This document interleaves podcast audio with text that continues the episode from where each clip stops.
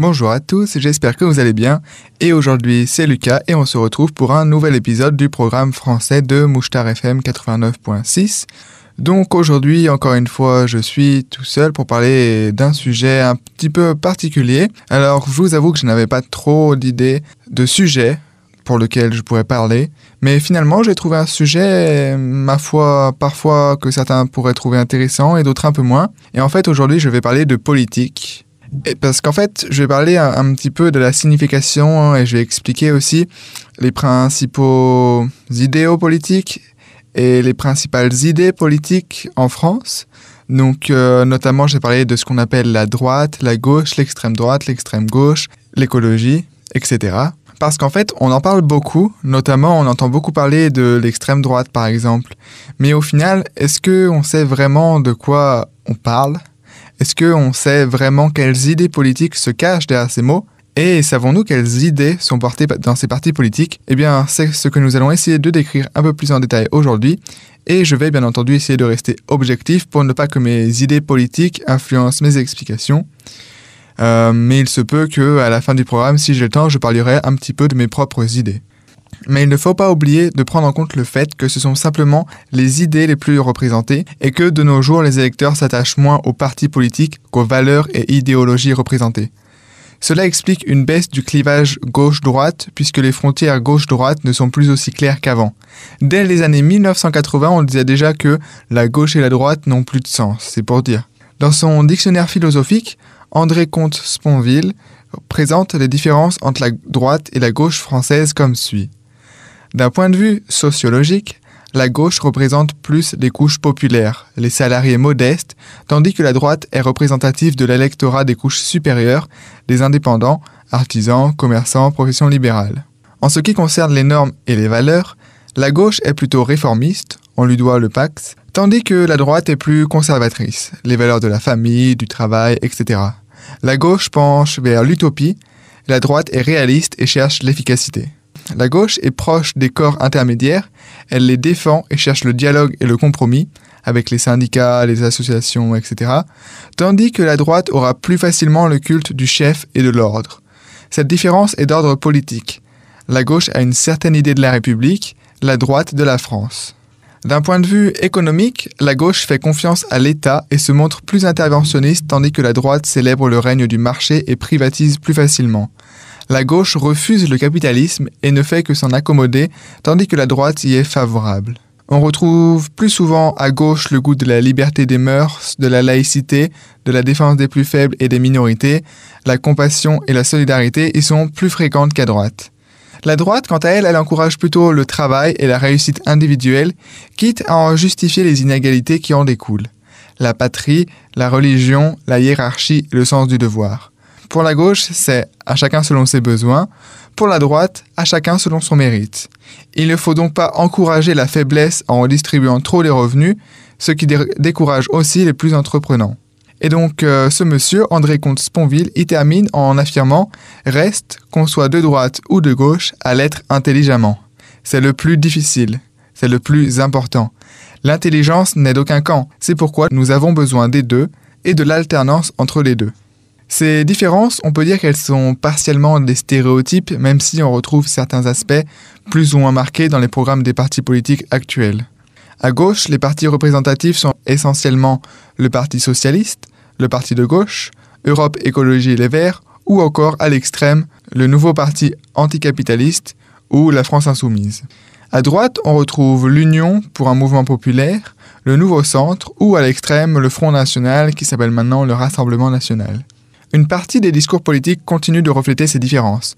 On a vu pendant l'élection présidentielle de 2012 François Hollande proposait de taxer à 75% les revenus supérieurs à 1 million d'euros et encourager le mariage homosexuel, alors qu'à droite, Nicolas Sarkozy défendait le travail comme une valeur et la fermeture des frontières aux étrangers. Mais les discours se rapprochent parfois de positions centristes, entre guillemets, pour tenter de séduire le plus d'électeurs possible, ce qu'on appelle le fameux électeur médian. La gauche muscle ainsi son discours sur le plan de la sécurité ou de l'immigration, pendant que Marine Le Pen adopte, en matière économique, des arguments d'extrême gauche, augmentation des petits salaires, protectionnisme économique, etc.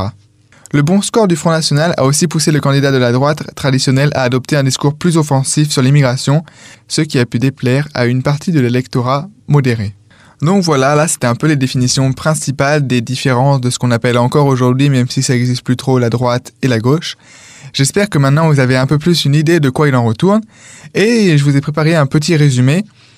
Donc par exemple, l'électorat traditionnel, pour la gauche, c'est plutôt les classes populaires et les salariés, tandis qu'à droite, c'est plutôt les indépendants et les classes aisées. Les valeurs, les valeurs de la gauche, c'est plutôt le partage, la solidarité, la liberté des mœurs, le réformisme, tandis que les valeurs de droite, c'est plutôt le travail, la famille, la nation et le conservatisme. La politique de gauche, c'est plutôt le dialogue et le compromis, tandis qu'à droite, c'est plutôt le culte du chef et de l'autorité. Euh, sur le plan économique, la gauche favorise l'intervention de l'État, tandis que la droite favorise le libéralisme. Et enfin, la petite phrase, comme j'ai pu l'évoquer tout à l'heure, à gauche, c'est plutôt à chacun selon ses besoins, tandis qu'à droite, à chacun selon son mérite. Et donc, maintenant que j'ai expliqué un peu les différentes idées que l'on retrouve dans les partis communément appelés de gauche et de droite, parlons des partis politiques français les plus importants en France. Donc, on va commencer par parler du parti le plus important en ce moment, c'est le parti LREM, donc La République en marche, qui est un parti un petit peu central, et c'est le parti d'Emmanuel Macron qui est l'actuel président. Donc qu'est-ce qu'on peut dire sur LREM Donc La République en marche, abrégé en LREM ou l'AEREM, ou parfois REM, voire LRM, également appelé par sa première dénomination En Marche, EM, est un parti politique français lancé en avril 2016 par Emmanuel Macron. Donc euh, la première chose que l'on peut dire, c'est que le parti est très très récent, puisque 2016, c'était il y a 5 ans. Et donc, euh, en, très peu de temps, finalement, Emmanuel Macron a réussi à créer un parti politique et à devenir président, ce qui n'était jamais arrivé en fait. Euh, après avoir été élu donc président de la République en 2017, Emmanuel Macron démissionne de la présidence du mouvement qu'il a fondé. Euh, le parti y remporte une majorité absolue aux élections législatives qui suivent, et son actuel délégué central est Stanislas Guerini, euh, le parti est classé du centre-gauche au centre-droit de l'échiquier politique français et parfois représenté comme un parti attrape-tout. Donc, euh, oui, on va dire que c'est un peu le centre. Il prend des idées de la droite, des idées de la gauche, et en fait, voilà, pour essayer de séduire un peu tout le monde. Et au final, ça a marché, vu que c'est ce parti qui a remporté les présidentielles de 2017. Voilà, donc je ne vais pas en dire euh, beaucoup plus sur ce parti-là, puisque c'est le parti en place, donc il est plus facile d'écouter un petit peu ce qui se passe en ce moment pour comprendre un peu les idées politiques que, moi de l'expliquer. Donc j'ai plutôt me pencher vers les autres partis. Donc euh, un autre parti qui est très connu en France, c'est le RN, donc le Rassemblement national, qui est le parti d'extrême droite dirigé par Marine Le Pen. Le Rassemblement national, RN, dénommé Front National FN jusqu'en 2018, est un parti politique français classé à l'extrême droite sur l'échiquier politique français et fondé en 1972 à l'initiative d'Ordre Nouveau. Il est présidé par Jean-Marie Le Pen de sa création à 2011, puis par sa fille Marine Le Pen. L'un des éléments majeurs du programme du Front National est le concept de la préférence nationale, ou priorité nationale, entre guillemets, qui peut se résumer dans l'idée que toute personne de nationalité française, indépendamment de son origine, doit avoir la priorité sur les logements, les aides sociales et les emplois, à compétences égales, par rapport aux étrangers. Parmi les exemples d'application de la priorité nationale, les allocations familiales seraient réservées aux familles dont un parent au moins est français ou européen. Si un Français et un étranger sont tous deux candidats à une même offre d'emploi et que ces deux personnes ont un diplôme et des compétences a priori relativement équivalentes, l'entreprise devrait engager le Français ou justifier que l'étranger serait plus performant. Pour Jean-Yves Camus, le programme du Front National ou du Rassemblement National tient du nativisme plutôt que du racisme ou de la xénophobie. Euh, si l'économie elle demeure un sujet secondaire pour le FN comme pour les autres mouvements de droite radicale populiste en Europe, qui privilégient les questions culturelles relatives à l'immigration, à la sécurité ou à la défense des valeurs traditionnelles, le programme du parti a accordé une plus grande importance à ce sujet à l'occasion des élections législatives de 1993 et présidentielles de 2012, sous l'impulsion respective de Bruno Maigret et Marine Le Pen, avec pour objectif de renforcer sa crédibilité. Voilà, donc il y a eu quelques changements au fur et à mesure des années, euh, notamment voilà, comme j'ai dit, en 2018, le changement de nom. C'est plus le Front National, mais le Rassemblement National. Donc, toute, cette politique, en fait, de changement de nom et puis quelques idées aussi, ça a pour but de renforcer la crédibilité du parti et ainsi, quelque part, ainsi de rassembler plus d'électeurs pour avoir une chance de remporter un jour les présidentielles, puisque c'est connu en France que Marine Le Pen veut devenir présidente un jour. Euh, à l'opposé de, ce parti-là, nous avons LFI, donc la France Insoumise, qui est un parti qu'on peut dire à peu près d'extrême gauche, présidé par Jean-Luc Mélenchon. Donc la France Insoumise, abrégée LFI ou FI, est représentée sur le logotype officiel par la lettre FI, est un parti politique français fondé le 10 février 2016. Son positionnement politique est principalement analysé comme éco-socialiste, de gauche radicale ou également parfois d'extrême gauche. Euh, à l'issue de la Convention de Lille, une synthèse de l'ensemble des propositions débouche sur un programme de 7 axes et 357 mesures. Celui-ci est adopté par plus de 90% des votants.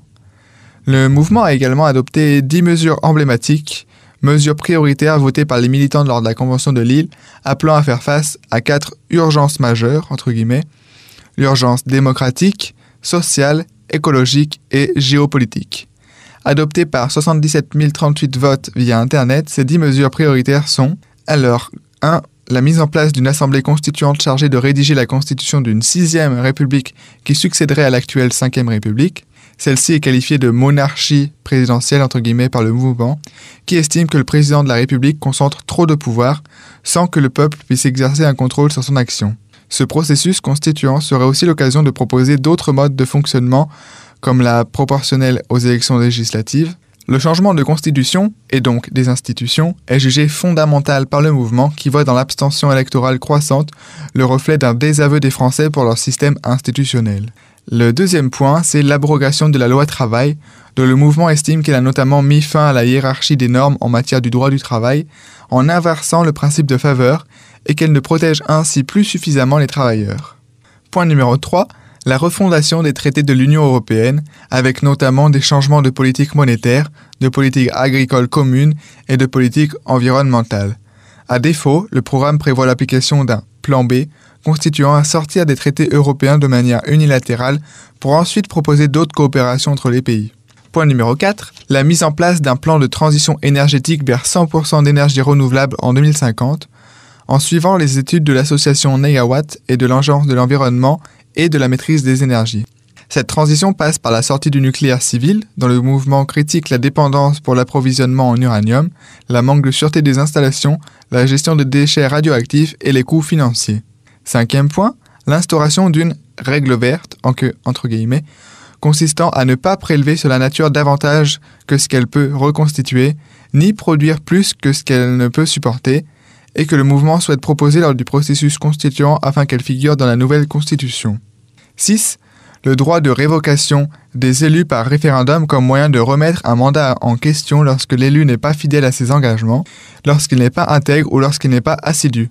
Le mouvement souhaite également proposer cette mesure lors du processus constituant. Point numéro 7. La protection des biens communs comme l'eau, l'air, l'alimentation, le vivant, la santé, l'énergie ou la monnaie, en agissant contre leur marchandisation afin de préserver l'intérêt général et en développant des services publics correspondants. Point numéro 8. La séparation des banques d'affaires et de détail visant à séparer les activités spéculatives des activités de prêt et de dépôt afin de protéger ces dernières ainsi que la création d'un pôle public bancaire qui permettrait de financer les PME et de mener une politique du crédit sur des critères sociaux et écologiques. Avant-dernier point, numéro 9, l'instauration d'un SMIC mensuel à 1326 euros net pour 35 heures hebdomadaires et la revalorisation des salaires des fonctionnaires gelés depuis 2010. Et enfin, dernier point, point numéro 10, le refus de traités de libre-échange comme le partenariat transatlantique de commerce et d'investissement, TAFTA, ou l'accord économique et commercial global, CETA. Comme parti bien présent en France, nous avons aussi le parti LR, les Républicains, qui est hum, parti de droite dirigé par Christian Jacob. Les Républicains est un parti politique gaulliste et libéral conservateur français, classé à droite et au centre droit sur l'échiquier politique. Issu du changement de nom et de statut de l'Union pour un mouvement populaire, UMP, en 2015, il s'inscrit dans la continuité des grands partis conservateurs, UNR, UDR et RPR. Il est le principal parti d'opposition durant la présidence de François Hollande, PS, avant de connaître un important échec avec l'élimination de François Fillon au premier tour de l'élection présidentielle de 2017. Donc je ne vais pas vraiment en parler plus aujourd'hui, parce que tout d'abord, je n'ai pas non plus beaucoup pour parler de tout ça, mais aussi parce que aujourd'hui, les républicains et les partis de droite en général, comme de gauche, euh, ils ne sont plus bien présents. En fait, ils sont beaucoup désunis. Donc, donc aujourd'hui, c'est vrai qu'il est difficile de distinguer les différents partis de droite et de gauche. Il n'y en a pas un qui ressort vraiment du lot. Donc euh, voilà, ça va être tout pour là. Euh, nous avons aussi Europe Écologie Les Verts, ou EELV, enseignement Les Verts, dirigé par Julien Bayou. Donc Europe Écologie Les Verts, c'est un parti politique écologiste français qui succède au parti Les Verts le 13 novembre 2010 à la suite d'un changement de statut permettant de rassembler les militants venus dans le cadre des listes Europe Écologie aux élections européennes de 2009 et régionales de 2010. Les écologistes se réclament de l'écologie politique, idéologie née à partir de la fin des années 1970 à la suite de travaux de philosophes tels que Ivan Illich ou André Gors. Ce courant de pensée se caractérise par le souhait de repenser le mode de production, de consommation et d'aménagement des ressources naturelles en développant un système politique nouveau à partir de la relation d'interdépendance des hommes, des espèces et de leur environnement. Littéralement, écologie signifie en grec ancien science ou étude de l'habitat, ici la Terre. Ainsi, les écologistes défendent une transition écologique qui permette de baisser nos émissions de CO2 de 40% sur le moyen terme. Pour cela, ils proposent de repenser l'habitat, création d'écologements, la ville, développement concret et massif des transports collectifs, des véloroutes, l'agriculture, objectif 30% bio, 70% agriculture durable, moratoire sur les OGM en plein champ, mais aussi et surtout l'énergie. Abandon du nucléaire, création d'un bouquet énergétique 100% renouvelable, éolien terrestre, offshore, sous-marin, solaire, biomasse, géothermie, hydraulique, adapté à chaque région en fonction de son environnement. Sur le plan international, le Parti écologique veut baisser la part des ventes d'armes dans le commerce extérieur, défendre un vaste plan d'investissement et de développement écologique en Afrique, énergie renouvelable, subventions à des entreprises coopératives et équitables, et endiguement de la désertification principalement.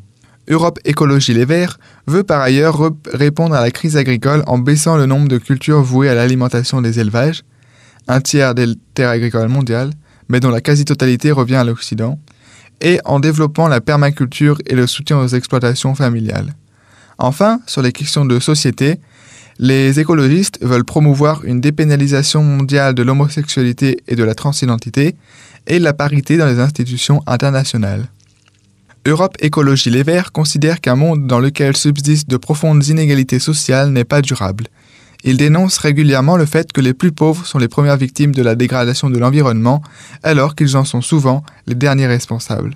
D'un point de vue plus général, Europe Écologie Les Verts considère que les revenus d'une personne devraient représenter ce qu'elle apporte à la société en général, et non uniquement ce qu'elle apporte à l'économie marchande, comme c'est le cas actuellement. Il milite donc pour une déconnexion plus importante des notions de revenus et de travail marchand, certains soutenant l'idée d'un revenu de base.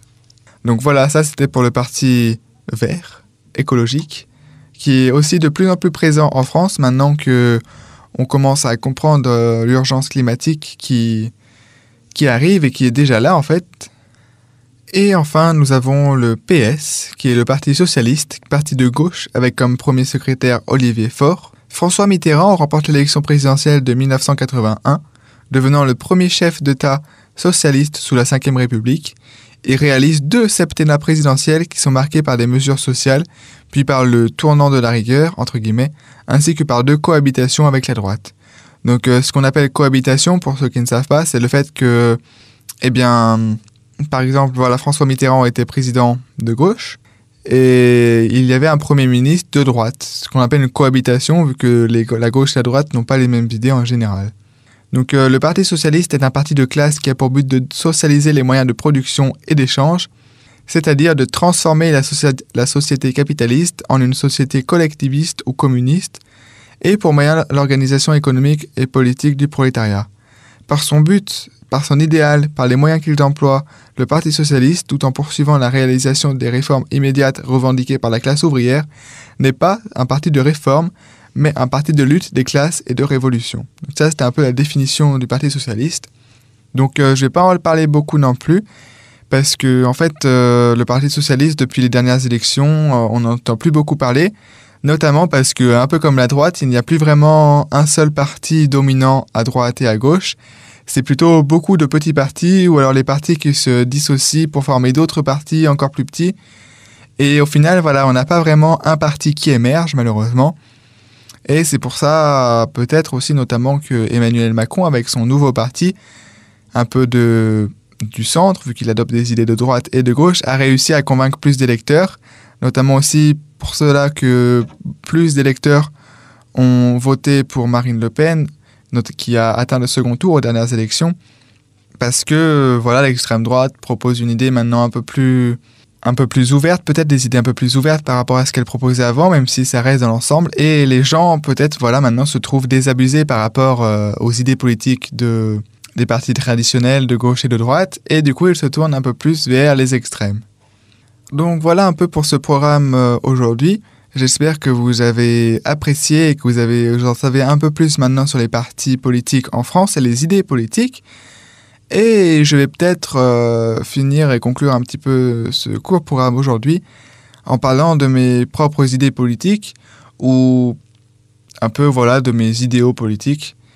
Et en fait, j'aimerais dire que parfois, comme je l'ai dit au début, hmm, je peux pas vraiment me classer aujourd'hui dans à gauche ou à droite puisque aujourd'hui ça n'a plus vraiment de sens. Et je peux encore moins me classer dans un parti puisque tous les partis ont des idées différentes et j'aime certaines idées dans certains partis et d'autres dans certains autres parce qu'ils n'ont pas tous les mêmes idées. Mais si je devrais dire un petit peu, je pense, mon opinion politique en général, je dirais que je suis plutôt de gauche puisque eh bien, je suis un peu voilà, contre les inégalités. Je pense qu'à peu près tout le monde est contre les inégalités. Mais ce que je veux dire par là, c'est que par exemple, euh, voilà, les idées de droite, c'est un peu à chacun selon son mérite. Et je pense que moi, tout le monde mérite la même chose. Et voilà, la droite aussi se caractérise par euh, le refus de l'immigration souvent. Et moi, je suis pour l'immigration. Pour moi, la France est un pays très riche. Et justement, c'est un pays, un des pays les plus développés au monde et qui a donc les moyens d'accueillir énormément de migrants qui fuient pour la plupart la guerre ou la famine ou beaucoup de choses terribles que la France ne peut même pas imaginer. En fait, on n'a aucune idée de ce qu'ils endurent. Et donc, pour moi, il est impensable de refuser d'accueillir des gens. Parce que le principe de liberté, égalité, fraternité, d'accord, c'est pour la France, mais ça veut dire que tout le monde est égaux. Et dans la Constitution, les hommes naissent et demeurent libres et égaux en droit. Et pour moi, qu'ils soient français ou pas, c'est pareil pour tout le monde. Parce qu'au final, ce qui caractérise la France, c'est juste des frontières. Et ce qui nous caractérise, nous, Français, c'est juste qu'on a eu la chance de naître en France. Et du coup, pour moi, cette chance, il faut la partager. Et si on a les moyens d'aider les autres ou d'aider ceux qui en ont besoin, il faut en profiter et ne pas essayer de garder les avantages que l'on a seulement pour nous et repousser les autres. Donc euh, voilà, c'est un peu mon idée. Après, peut-être que vous avez, pour ceux qui ont écouté les précédents programmes que j'ai faits, vous avez peut-être déjà pu comprendre que, par exemple, euh, mes idées un petit peu politiques, notamment au programme que j'ai fait, notamment Into the Wild, où j'avais parlé du, héros principal, Christopher McCandless, qui, était parti sans argent, voyager aux États-Unis pour, euh, rencontrer une nouvelle personne, se recentrer avec lui-même.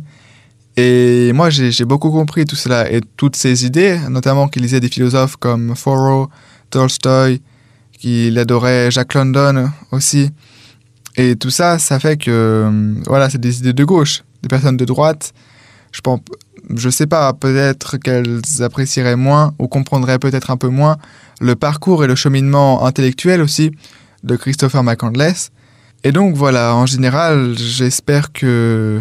Bon, je suis pas là pour faire changer d'idée tout le monde, hein, mais j'espère qu'au moins dans ce programme, je vous ai éclairé sur sur certaines idées politiques et que maintenant, vous pourrez vous prêter peut-être un peu plus attention au programme politique. Euh, chaque programme politique et pas uniquement à celui que vous préférez ou celui qui vous pensez qu'il est le mieux pour vous, mais un peu à tous les programmes politiques pour vraiment essayer de comprendre les idées et qu'est-ce qui, au final, voilà, vous correspond le mieux. Pour moi aussi, je suis très intéressé par l'écologie, parce que voilà, aujourd'hui, c'est un problème de plus en plus présent. On en voit déjà les effets dans certaines parties du monde, et malheureusement, on ne fait pas grand-chose contre cela, où certains chefs d'État et même Emmanuel Macron prennent certaines mesures, mais elles ne sont clairement pas suffisantes. C'est plutôt des mesures pour dire que oui, il a fait quelque chose, pour ma part, je pense. Et donc pour moi, on pourrait faire beaucoup plus. Le seul problème, c'est que bah, en France et de nombreux pays, hein, je ne parle pas que de la France, mais on attend qu'un problème arrive, et puis une fois qu'il y a un problème, on va essayer de le résoudre. Et je pense que bah, le problème, il est là en fait. Si déjà on essaierait de régler les problèmes avant qu'ils n'arrivent, ce serait beaucoup mieux. Mais malheureusement, on n'en est pas là. Donc euh, voilà pour aujourd'hui, j'espère que vous avez apprécié encore une fois, et on se retrouve dans un prochain épisode.